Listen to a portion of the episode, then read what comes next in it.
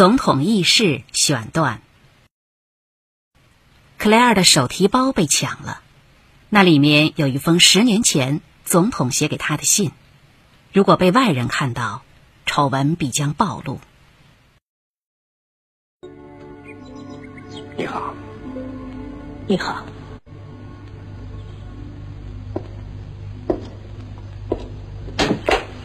这儿都变样了。你好吗？看来很好。是很好。什么事？是这样的。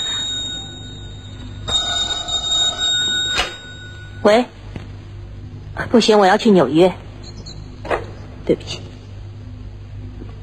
快告诉我，发生了什么严重的事？昨晚上有人抢了我的包，里面有你的信，我是放在那个红钱包里。对，真是世风日下呀！不接不行吗？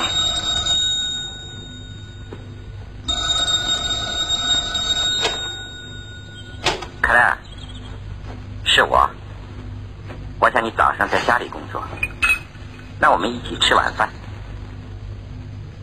我等你，亲爱的。你丢的是哪封信？就是东京那封。我想马上告诉你，可是找你真难。还好记得你秘书的名字。那信你给人看过？没有，我一直保存着。我还当你放在保险箱里，而且是放在瑞士。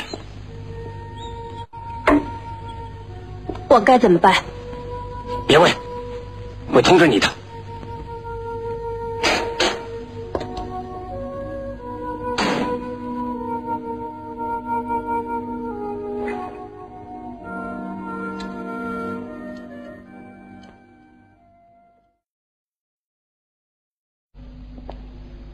你好，你好。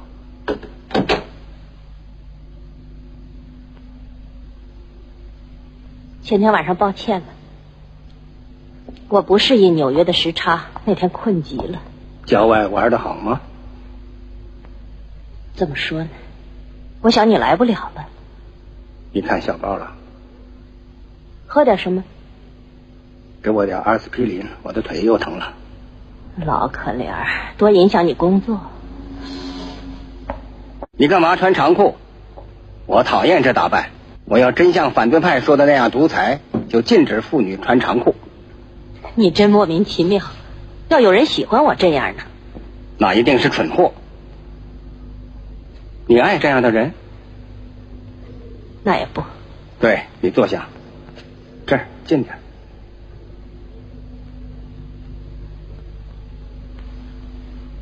跟我谈谈他。谈谁？你孩子。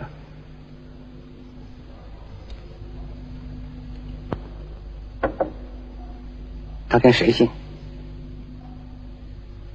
跟我。长得好吗？可爱，聪明，漂亮。漂亮是像你。那聪明呢？他也住这儿。不。有他照片吗？没有。知道父亲是谁？不，他到十四岁才会知道。很好。到那时，我可能不再受这个职务的约束了。要是你愿意，让他跟我姓。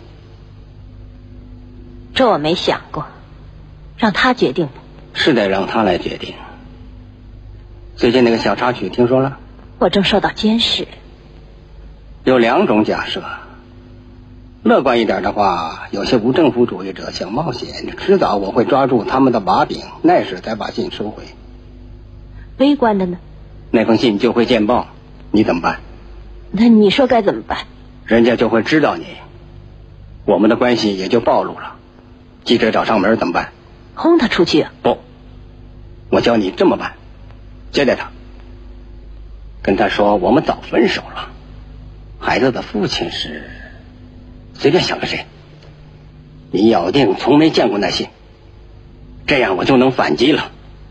我要说这是诽谤，是反对派的阴谋，我会要求进行技术鉴定，证明有人模仿了我的笔记。这个方案还是可行的。但愿事情别到这一步。要真这样的话，得服从国家利益，你懂吗？我懂，不过我不是对国家，是对儿子承担责任。你就不考虑我？你，你总是想到你自己。分手后你没来信，没来电话，完全把我抛到脑后了。到了今天，是你要孩子的？对，是的，是我自己要的。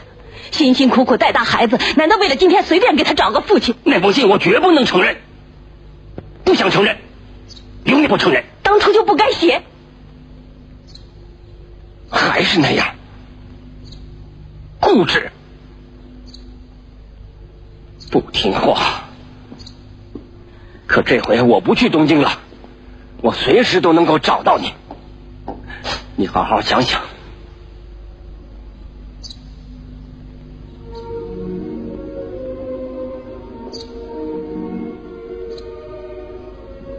二十八号走。对，大概是怎么？等我电话吧。想好了告诉我，直接对我说。记住。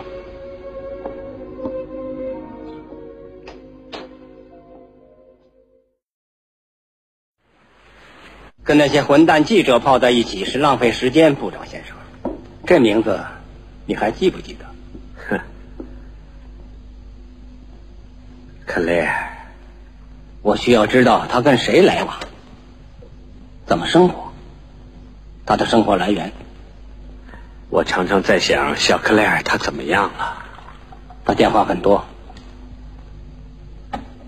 我要窃听一下。动机？没动机。总有吧，是命令，好吧。还有什么？有。他说我以前写给他的一封信被人抢了。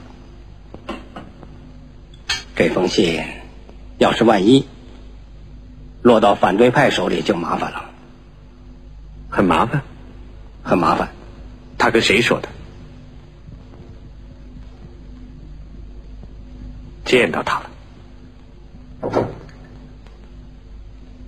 什么事能瞒得了你呢，内务部长？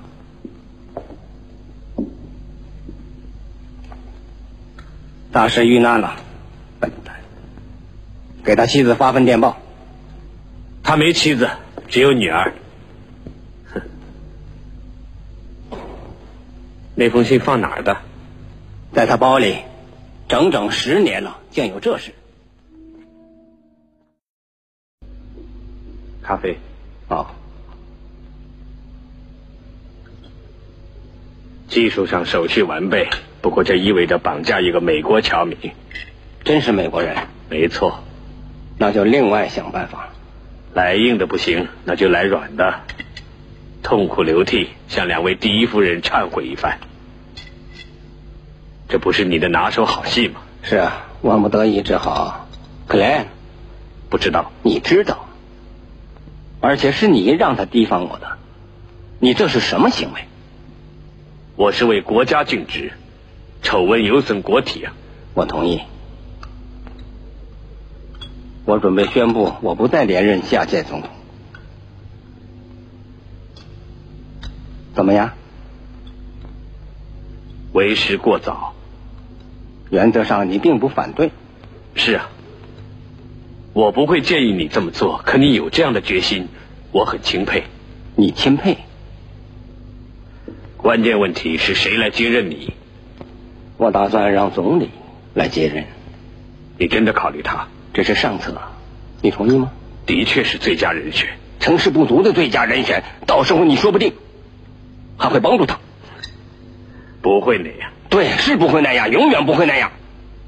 把法国交给这蠢货。你不会这么建议，可你钦佩。你到底钦佩什么？急流勇退。急流勇退要比急流勇进难得多。勇退？我根本就没有打算过要退。他叫你劝我下台，他对你许了愿是吗？当总理，为了这个你就背叛我？说呀！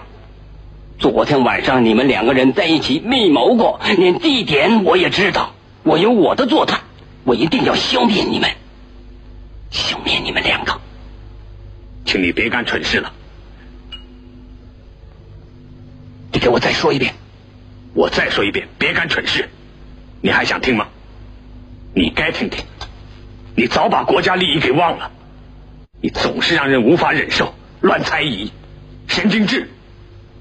别人原谅你，是因为有一种错觉，以为你是个非常有气度的人。其实你根本不具备这一点，连有个后任这个事实都容不下，你哪还谈得上什么有气度？首先应该是你，是你考虑谁来接替你，可你却想除掉你的后任。要是这样，他一辞职你就完蛋。你要一意孤行，准会这样。你怎么会以为我向着他？啊，当总理，我这个人可不在乎当什么总理。这些话你早该说了。你不爱听逆耳之言，谁还敢说？你也早该说了。信被抢包的青年还给了克莱尔，克莱尔也把它烧了。抢包的青年又出了车祸，另一个知情人也已自杀，总统又可以道貌岸然的去主持内阁会议了。